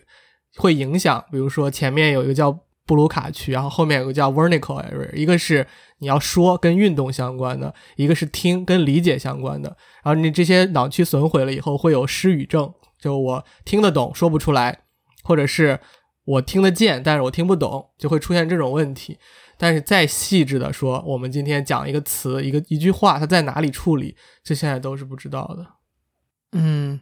我们最早问这个问题的源头是什么来着？就你怎么从脑科学理解语言？嗯，对，不理解，不理解，不理解。哦，我刚刚说到这个，就是我们说，就是它肯定是脑功能的一些东西导致我们这个呃物种可能诞生了这个语言。然后你也说，就是可能人是唯一一个有语言的物种，在我们已知范围内吧。呃，就是经常有一个打引号反直觉的东西，就是我们说什么黑猩猩和人的。这个基因的差异只有百分之几什么的这个问题，就这个东西，它它隐晦的想表达的一个东西，就是说人和猩猩是很像的嘛，就是说我们的基因有多少多少是一样的。但你怎么看这个事儿呢？就是那另外的百分之九十九，或者说我们用这种就是说比例关系去看什么人和这个东西的差异，这个真的有它的合理性吗？就好像我我说的不知道是不是恰当的一个类比，就好像说一个活着的人和一个死了的人，他的相似性应该是百分之九十九点九九九九九，在我们已知的这个范围内。但是这两个是完全不一样的存在吧？对这件事情，看你怎么说了。百分之九十九相似有两种情况，就是我有很多很多都是一模一样的，只有一个不一样。也有可能是我所有的事情都是百分之九十九相似，那就是每一个都不一样。嗯嗯，对吧？这样这个数据是测出来的，你是从 DNA 的序列层面测出来的，所以它是是一个科学的说法。它有百分之九十九相似，然后你要去讲是什么相似，对吧？但是这个是没有问题的。但是你说就基于这个相似度，你就说它一定有语言，这件事情就值得去去讨论一下，到底有没有这种靠不靠谱？所以，这个还挺有意思，因为人类本来是有好多好多人类，对吧？有什么尼安德特人呐，什么丹尼索瓦人呐，但人类就把它都灭掉了，所以我们现在就没有参考系。你说万一还有个其他人类，可能比我们稍微笨一点或者怎么样吧？我们至少还有个同胞，就是那种两种人在地球上，那我们还可以讨论讨论这个事情。那现在你就是变成了一个单属种的，就是灵长类，就这么一个一种人，人属、人科、人种，对吧？就是所以语言就变成了一个非常孤立的样本，那我们就很难去去做研究。嗯，如果还有一套，比如说别的物种它也有，那这件事情可能就有更多的角度去切入。其实这个问题是说，到底是语言决定思维，还是思维决定语言，或者是说，是不同的语言背后是不是是一套的呃脑回路，只是它在发育过程当中产生了一点点不一样，所以导致你看起来很不一样，但它其实背后的逻辑还是非常相似的，嗯，对吧？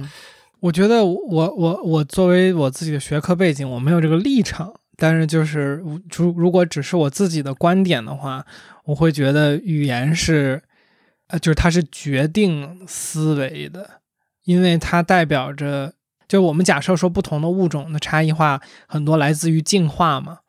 那我们刚才有一个逻辑是说，语言一定程度上是之前的生命的一个延续嘛，因为它是之前的你这一个族群的人。总结下来的，用他自己生命的尺度总结下来的一些东西，我觉得那它就意味着说，语言它是一种族群层面的进化会有差异的一个东西。那我觉得可能 A 族群它在进化和 B 族群它的进化，就之前所有人的生命所看到的东西、所经历到的东西是有很大的差异的。然后当你去呃作为一个个体，你接收之前的生命的这种浓缩的东西的时候。就它会决定很多东西吧？啊，这个有点像那个，就是说，我们不只以基因的形式来传递之前的生命嘛？那就是有点像说，如果我们把语言看成另一种维度的基因的话，那当你接收不同的基因，它当然会决定你的思维嘛？嗯，对，你说的是这方面的例子，我还可以讲另外一方面的情况，就是比如说一个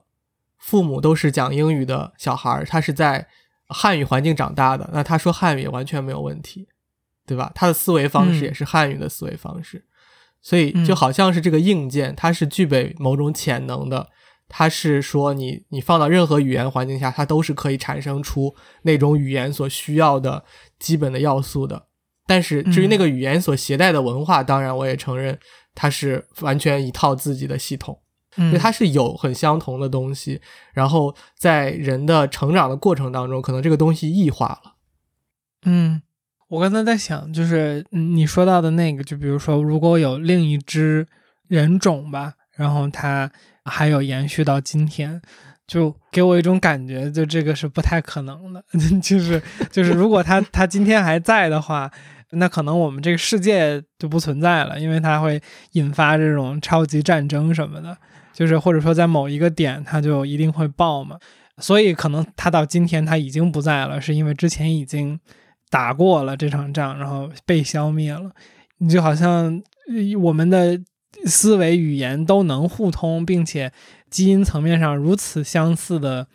就比如说两个国家的人。都会产生这样的，就是不管是利益还是思维模式，还是所谓这个呃意识形态的这种超级冲突，然后造成这种比如苏联和美国的冷战什么这样的东西。那我我没有办法想象，就是说今天还有两个人这种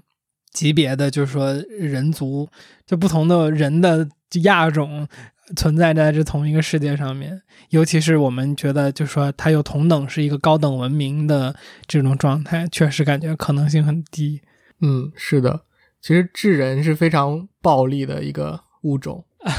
我们走出非洲的过程就是物种大灭绝的过程，整个携带着把其他的人种也都灭了，然后各种物种都灭绝了，就破坏性很大的。但这可能也是 one of the reason 人可以最后 stand out，就是他有这个暴力属性在，他可以去活下来。嗯。那我想再问，就是这么一个呃，回到就是脑科学的这么一个问题啊，就是也是和我们这个主线吧。其实聊了这么半天，我觉得我们可以就还是说一下给听的朋友们，就是我们的主线是真实和虚拟，然后或者说真实和不真实这件事情，就是从一个脑科学的角度，然后我们来讨论这这个对立的概念。但我想聊的一个话题是说，就是脑科学怎么理解死亡这个这个东西，嗯，或者说我们刚才提到的说，就是一个活着的人和一个死了的人，他们的区别是什么？就是其实简单来说，就是大脑停电了，就是死了，所以这不是个问题，这是一个事实。但是我觉得这个很有意思，可以跟我们刚才聊的东西连起来，就是死亡为什么？有意思，它就像你问为什么 AI 有或者没有意识一样。死亡的主体是那个死的人，但我们谈论死亡，通常是以一个观察者的身份去看的。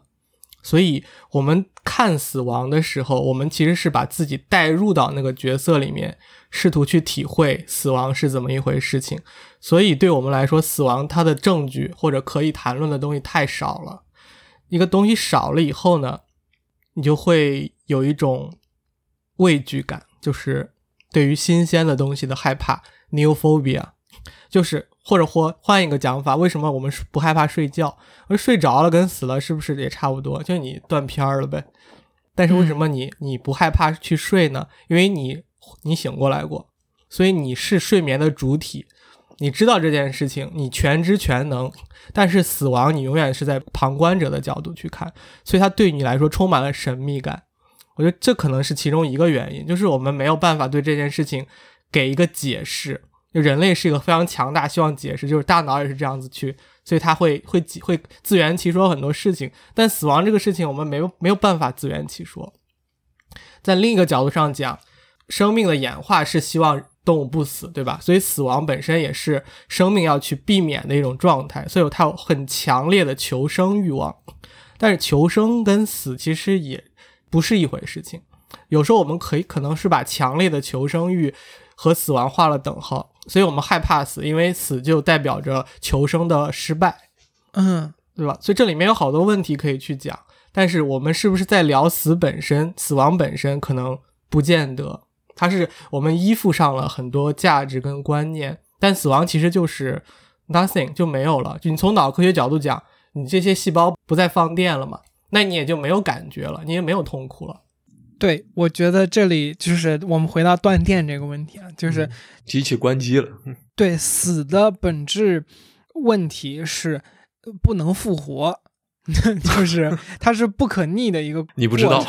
啊？对，也不知道，就没准可能。呃，但是反正就以我们目前的对于世界的认知，对没见过嘛，就是没有复活这一说。那如果我们单纯的把它看成一个断电了嘛，那为什么我不能再通电呢？就是如果它只是一个物理信号层面的东西，那就感觉说有点像我电脑关机了，我应该才还能再用某种方式重启这个机器才对嘛？那那到底就是说断电的时候没的是什么呢？那是不是就是我们的所谓的灵魂，或者叫这某一个我们现在还描述不出来的一个不可知的东西？它这这事儿也是很简单的事儿，就是它是一个系统性的衰竭，然后你心脏不跳了嘛，就有心心脏停跳或者脑死亡，有这种不同的对于死的定义。那你心脏不跳了，你就没有这个血氧的供给，然后你就相当于你的主板就坏了，你再断再通上电，它也不 work 了，就是你那些细胞就会死掉。然后它有很多的硬件结构，你的生物的支持的这些实体结构就会会坏掉，但是你在极短的时间内，比如说你心脏停跳，你是可以抢救过来，是就是可以复活这个时候，的。对它的主板还在那儿，还没有烧坏，哎，你通电还是 OK 的。但是你你这个硬件就不不 work 了，那你就没办法。那如果人有一个技术说我们现在能 3D 打印我们的人体，啊，我突然想到一个类比，就是那我们能 jump start 这个这个躯体吗？就像你那个车没电了，然后你有一个就是呃呃引火的这么一个一个行为，就是那如果我们能一比一的去打印这个人的，比如说一个脑子，或者说包括全部的躯体，那我们能激活它吗？我觉得，如果我们真的理解了大脑是怎么工作的，这就是那个理解了的实验，就是你可以这样做来证明你理解了它是怎么工作的。就是接管子的问题嘛，我当时不是说那个你要移植大脑嘛，它好多好多管子要接起来，就是活是一个问题，然后活了以后，再至于他的灵魂啊，或者是认知啊，有没有真的过去记忆啊，这是另外一个问题。但我们就讲这个技术层面的活是完全可能的，就是现在人造心脏也已经基本上 OK 的，所以你如果只把大脑认认为是一个器官的话，那你有足够精密的这个连接技术的时候。保鲜技术的时候，我觉得是完全可以的。那这个新激活的大脑和一个，比如说，呃，小孩儿或者说未就是有有信息的，呃，一个没有信息的大脑和一个有信息的大脑，它的区别是什么？就这个电信号之外，有没有什么，比如说物理层面的改变？对你，你这个问题是想问你的 experience 和 memory 是怎么存在脑子里的，然后它是否可以转移？你你说的就是像说记忆像不像刻光盘？就是说我在上面有实际的纹理，或者说东西，它是一个介质性的。我每次有这个东西，就因为我有这个记忆，或者说我有这个记忆，就会呈现在某一个物理的特性上。记忆一定是实体的，就是这或者说这样吧，这是我这是我们这个学科的底层逻辑。如果它不是实体的，我们就不会不能用现代科学的方式去研究。那简单来说，记忆就是神经元跟神经元的关系。这个信息从前传到后发生了什么变化？在我刚才说从电变成电中间有化学信号，那这个化学信号它其实是一个一个调整的媒介。比如说前面的电过来了以后，哎，我可以把这个电翻译成我要的化学信号，然后再往下传。如果这个结构当中有一些变化的话，它就会导致传递的模式变化。这个模式的变化其实就产生记忆了。嗯嗯，对吧？就是本来你不你学习之前，你这个红灯绿灯对你没有概念，但你现在知道绿灯你要可以走啊，红灯不能走，它就是这个信息传递的模式发生变化了，这个就是记忆的一个基本的底层逻辑，所以它是硬件结构决定的嘛？是我们经常会有个比方，就是说大脑运行有点像河水跟河床这样的一个关系，我们的这个大脑的硬件是河床，这个电活动像河水。河水每一次冲刷都会决定河床的这个有一点微小的变化，但是呢，河床决定了河水的主要流向，这两个东西是缺一不可的。嗯，就所以说，记忆既不是那个河床，也不是那个河水，是它们俩在一起产生的相互关系，叫做记忆，或者叫做记忆就等于记忆的唤醒，没有记忆这回事儿。所以，那这个记忆的唤醒，当然就需要你有一个硬件的结构，就是河床，还需要有电打进去。对吧？如果当这两个事情你完全可以 match 到一个正常生理水平的话，那我觉得你复活一个大脑，或者是呃产生一个外体体外的大脑是完全有可能的。但是就是这个技术，这个精细程度是不是可以做得到的问题？嗯，在最开始准备的时候，有一个问题是说。存在或者说真实和虚拟，它的这个定义是什么？就我们刚才讨论了这么多，我们的世界的都是由感官来组成的，然后我们只有这一套认知的系统。其实一定程度上，我觉得我们已经有答案了，但是估计还是把这个问题再抛出来吧。就是我们怎么去定义，或者说谁来定义真实和虚拟是什么？这个是大家。由生物层面决定的呢，还是说是由我们的一个社会的某种运行规则来决定的？就是真实与虚拟的区别。然后这个区别，其实它本本质上的问题，就是我觉得跟跟呃结晶列的另外一个问题是是一一一致的，或者说有关联性的。就是说，如果我们的世界是非真实的，或者说它不不是完全真实的，我们又怎么样去理解自己的生活？就是说我们在生活当中做的这些事情又有什么意义呢？本质上，我觉得是这样的一回事儿。你们俩是怎么想的？讨论了，你们不是讨讨论了好久？如果回来问我们这个问题，就是说谁来定义真实和虚拟是什么？我自己回应这个问题的话，可能会我会觉得是说，如果你说它是一个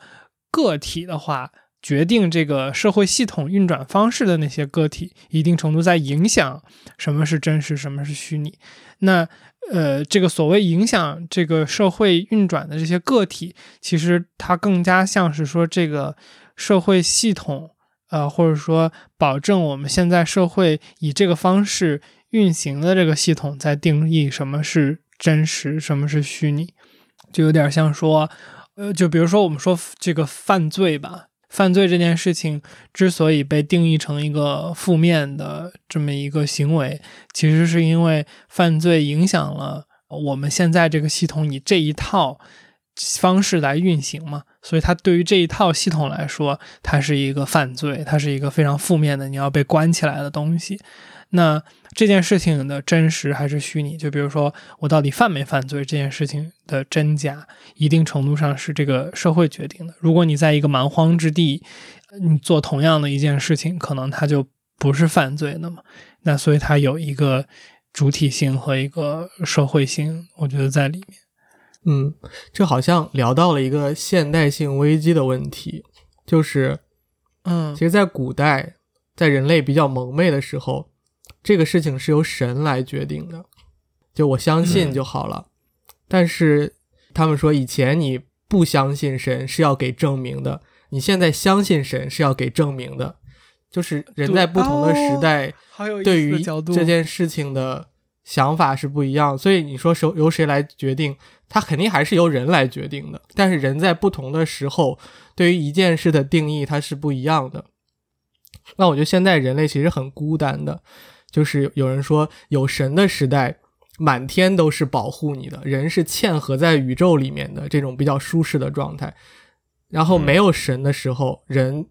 就是人本主义啊，我觉得我可以的时候，人其实非常孤单的。人们从人从宇宙里面剥离出来了，那这个时候就是我来定义什么是虚拟，什么是真实。那我的定义可可以跟你的定义又不一样，那这样我们其实就产生了各种各样的矛盾。就是争论，那最后怎么统一这件事情呢？就回到你刚才说这个，那就是现代社会它有一套规则，这套规则把人框在这个牢笼里面。然后我说，这个货币就是用来买东西的，你信也好，不信也好，你就得这样用，你就得这样来运行。你来看病，你就要挂号，我不管你是急的还是不急的，那你每一个病人其实是被虚拟成了一个单位，那我就按照这套系统来运行。那效率很高，但是它就没有个体化的东西了，就这是个现代性的问题。要回到这个虚拟和真实的情况，就是其实现在就它就是一个非常个人化的。你觉得它是真实的，那二次元的东西，这些你养一个什么电子宠物或者买一个什么娃娃，你觉得你可以跟它形成一种情感上面的 bonding，那你就是觉得它是真实的。那我们觉得 AI 它是虚拟的。不是因为它本身是怎么样，是我们的认知决定了。我觉得它是虚拟的，就它再真实，它也是虚拟的，对吧？你说到底还是还是我的看法变得很重要。那这件事情就回到是说，我就是我自己来说，随着研究的深入，是越来越相信世界的真实性，还是越来越怀疑？我我的一个看法是觉得，就是要求同存异。要人们有一个共同的认知的基准线，在这个上面我们可以去讨论问题，在这个下面我们是讨论哲学，但是都是可以讨论的，对吧？我们试图去理解对方，这是一个基本的态度。然后就是我们其实都是生活在相对的真实里面的。我们一开始都讲了，我们这个世界是被解码出来的，我们不知道是什么是真实，所以我们是活在一个被解释的真实里面。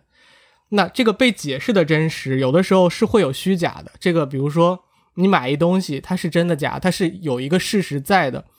但是有一种情况，它永远都是真实的，就是人和人交往过程当中的情绪。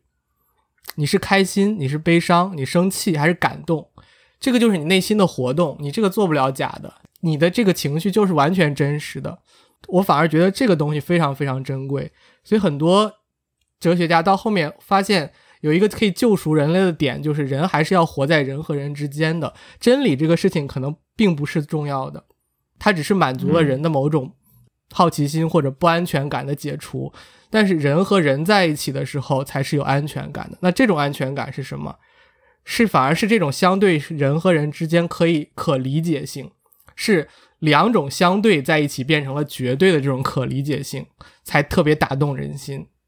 我发现觉得现在这种东西是真实的。我有时候我很喜欢看真人秀啊，就是我觉得你在真人秀里面，它虽然是有剧本的，但是你能看到人和人在碰撞的过程当中，情感是真实的。哎，对，产生了那种那种东西，真情或者是假意，难道那种假意也是真的？就是他。你知道那种共情的感时候，我觉得是特别特别珍贵的时刻。嗯，所以就是我越做科研，我越觉得人文特别重要。谢谢。嗯，最后是一种，哎呀，就是那个概念，就是是最重要的是要有爱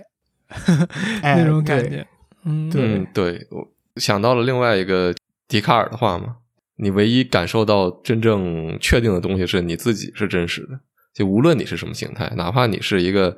说我是缸中之脑，缸中之脑又怎么样？缸中之脑我也是活着的，我也是存在的。嗯，我觉得这个东西是就是一切的基础，就是你知道你自己的这些东西是呃感受是真实的。所以说你你周围能刺激你的感受的这些东西，无论它的存在与否是怎么样，你你你受到的这些信号可能是对你的感受是真的。所以这个可能是我们觉得最基础的东西吧。对，我觉得我突然理解了，就我之前不太理解那种，就是每天喜欢把 "It's all about love" 就是挂在嘴边的，就是某一某一种。呃，就是好像活得很通透的人，就是我不知道你们有没有碰到过这样的风格的人。其实我甚至觉得，呃，我不知道这个是不是有点太小众了。就我觉得 Lex Friedman 就就是这样的一个风格的人，就是我我很喜欢的一个 podcaster，一个在 MIT，呃，应该他就是研究 AI 机器学习的一个人，但是他是去做播客做的非常非常好，然后请各种大牛，然后然后他的。很多时候表达的观点就是说，这个这个世界就是爱的重要性啊，然后反正就是很多在讨论这种情绪和情感的一个一个东西。那我觉得，其实之前我可能没有这么深入的去理解这个东西的点吧，就是它的真实性和虚拟性，其实是这个东西可能反而变成了我们人唯一能够去相对来说确定的一个真实的东西。对，或者换一个讲法，我们之前聊进化论是吧？演化重要的能让动物 survive 的就是真实的，或者更偏真实的。像这个，我可以举个例子，像我们做梦的时候啊，这个逻辑经常是混乱的，但是情感都是真实的。你看，你害怕就是害怕，然后你觉得受委屈了就是受委屈了，这个情绪是不会错乱的，就是因为这个东西它很重要，你不能错。你在梦中，你被鹰叼走了，你要赶紧挣扎，对吧？这它对它对生存是重要的，所以有有人说，智慧可能这个逻辑思考是人类的一个能够 stand out 的一个原因，但是从某种意义上来说，情绪可能更具有它的智能，因为想他做梦的时候，你都是对的，那它就是重要啊，它进化的更久。所以有的时候情绪也是我们做判断的很重要的一个指标。那我不开心了，这个事情就是 something is wrong。有时候你不能完全按照一个理性的事情去去硬推它。那这个时候你就要想想，我是不是要停下来？有时候我们的情绪是在保护我们的。嗯，我突然想到，就是关于这个情绪啊、情感呀什么的，我我我不知道这个，算了，我我不叠假了。就是就是我突然想到，呃。呃，我我我有时候会觉得，我们去做这种播客内容啊，然后包括就是说这个，就是泛泛的讲说做呃社交媒体内容，其实我有时候会觉得，这个最重要的其实不是，嗯嗯，就是你的那个内容本身，或者说你做的什么选题啥的，我觉得它最终是一种情商在里边是最重要的。就比如说你剪辑。呃节奏什么这些东西，可能呃节奏可能是情商的一种。但是就是我我有时候会觉得，就是最重要的决定说一个内容创作者能不能呃成功，或者说如果我们的指标是能不能被很多人所看到，其实我觉得它很大程度上我的理解是，最终它是一个情商的竞争。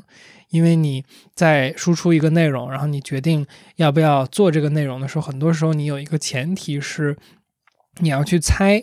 呃，对面是怎么接收你这个信息的。就是说我我说一个话，然后这个呃，就是在互联网的另一头，在接收这个信息的听众、观众也好，谁也好，他是怎么理解我说的这句话的？他是觉得。这句话是对的还是错的？他会喜欢还是不喜欢？他会做出什么样的反应？那其实很多时候就是当我们就是假设说你要去追寻流量的话，其实你就是在猜大家会对什么东西。呃，有最大的反应，然后有最大的兴趣，然后你说你想去打造一个所谓打引号人设的时候，其实你也是在猜某一个话、某一个行为，它是怎么和大家对于一个人的性格呀，然后定义的这种认知去去匹配、去配套的这么一件事情。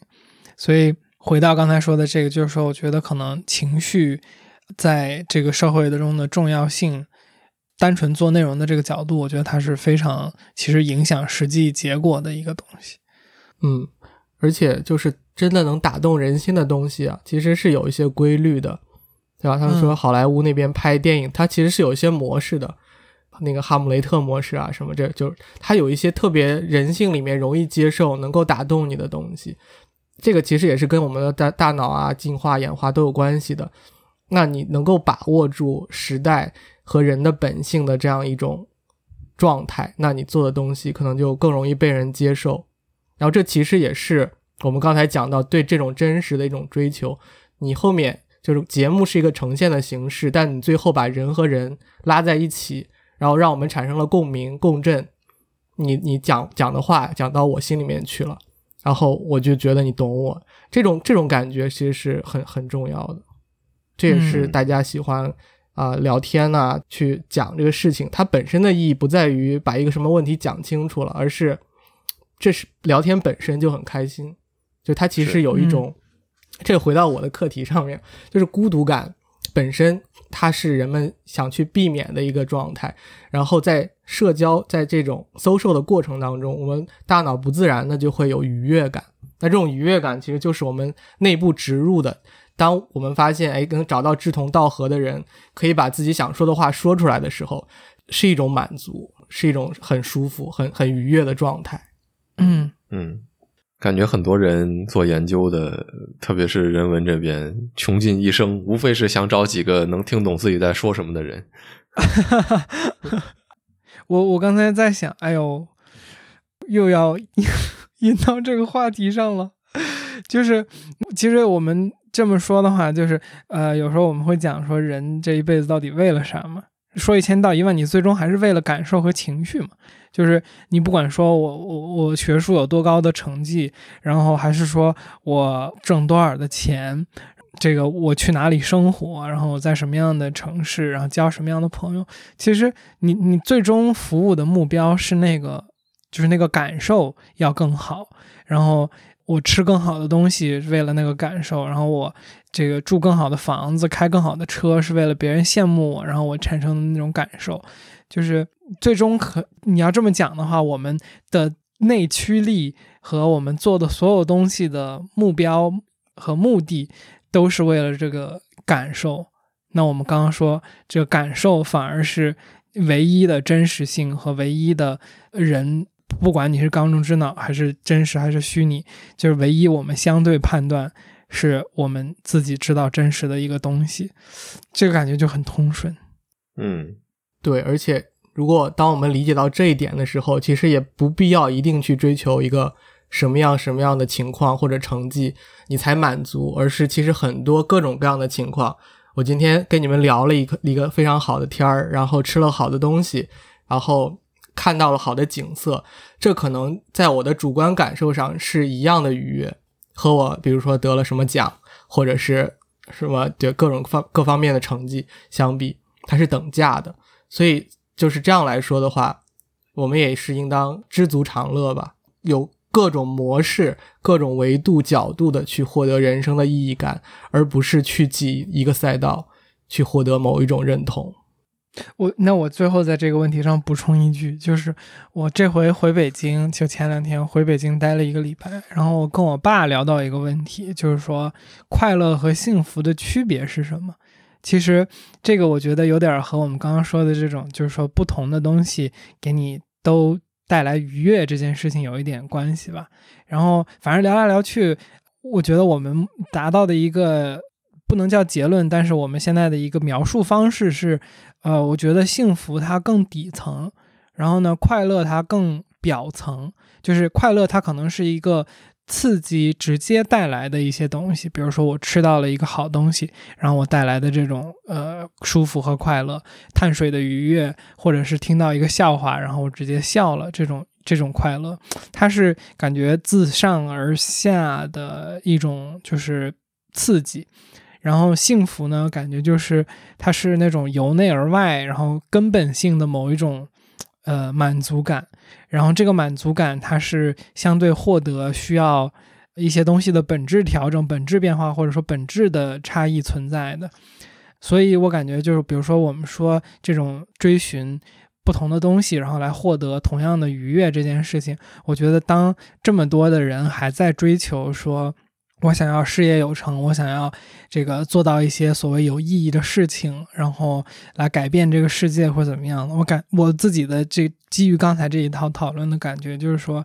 就是快乐和快乐，幸福和幸福，就是这种愉悦感之间还是有一些差异的。然后，当我们想去追求这种最高层级的某一种愉悦的时候，它还是要通过一些非常大的、非常。难以实现的东西来去获取的时候，你才能刺激到你那个就感觉愉悦的本质。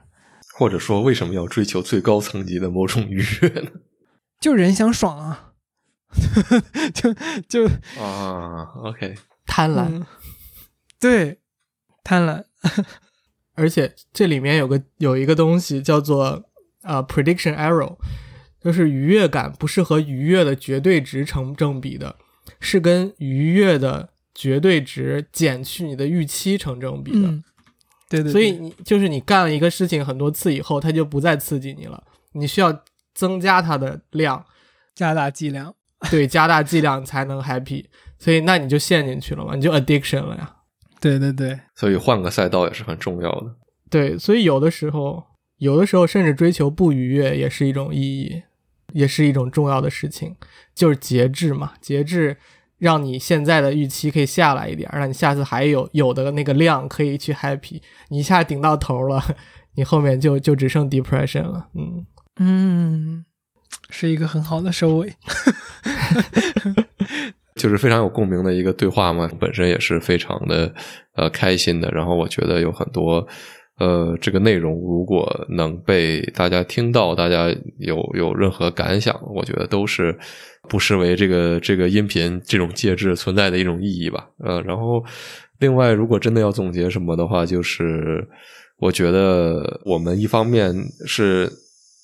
你你自己是真实的，但是也许我不觉得说只有你自己是最重要的，因为你获得那些。感受和情绪需要外部的这个世界，然后外部的这个世界，呃，它的真伪也许其实也不那么重要，就是你选择你觉得有意义的东西就好了。呃，当然可能这跟我自己的研究有关系，因为我觉得说有那么多人喜欢奥特曼，有那么多人喜欢动画片呢，那这个东西它，我我不觉得它完全是假的，因为它的力量是真实的。那这个如果力量是真实的，那那它就有一定的真实的东西在里面，嗯。这个情感是真实的，按我们今天的说法来说，就是当情感都已经是真实了，那可能在我们的世界里边就没有比这个更真实的东西了。嗯，对，其实就是我们经常说的，都在酒里了，那碰了一下是啥意思？就是我们心里面懂，那不用说了。嗯啊，好。这个这个又来到了就是 spirituality 和 material culture 之间的一种联系上。哦，你说这个酒碰一下，这个东西是是是被赋予的一个 一个大家共有的感受和意义，是吧？对呀，嗯，反正不不管怎么说吧，我们心里面觉得 OK，那就是就是真实的就好了。嗯，聊得很畅快，真的聊得很畅快。然后您那边也挺晚了，特别特别感谢你来参加，希望有机会可以再来吧。嗯对，后面有机会我们可以再聊，还有很多可以聊的。你其实刚才聊到一个点，就是你怎么知道对方是怎么想的，这个东西叫做 theory of mind，这个也是人类或者是一些极少数的动物有才有的一种能力，就是他可以嗯猜对方是怎么想的，而且好像是小朋友一岁的小朋友还没有这个能力，到两三岁才有这个能力。它中间是有个经典的 test 的，就我们后面可以可以再细聊。然后比如说黑猩猩有这个能力，然后大象可能有这个能力，然后其他动物就没有这个能力了。嗨，我是后期的大白。以上就是本期的全部内容了，希望你喜欢。不知道你有没有注意到，本期节目是我们最近时长最长的一期节目。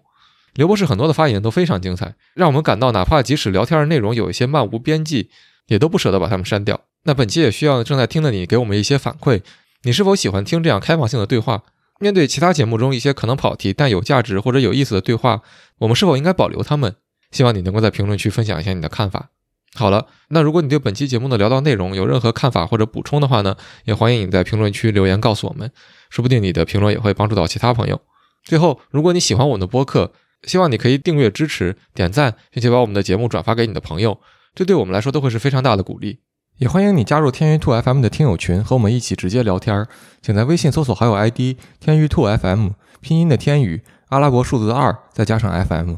记得是添加微信好友，而不是公众号，然后备注一下来聊天儿，我们会尽快把你拉到群里。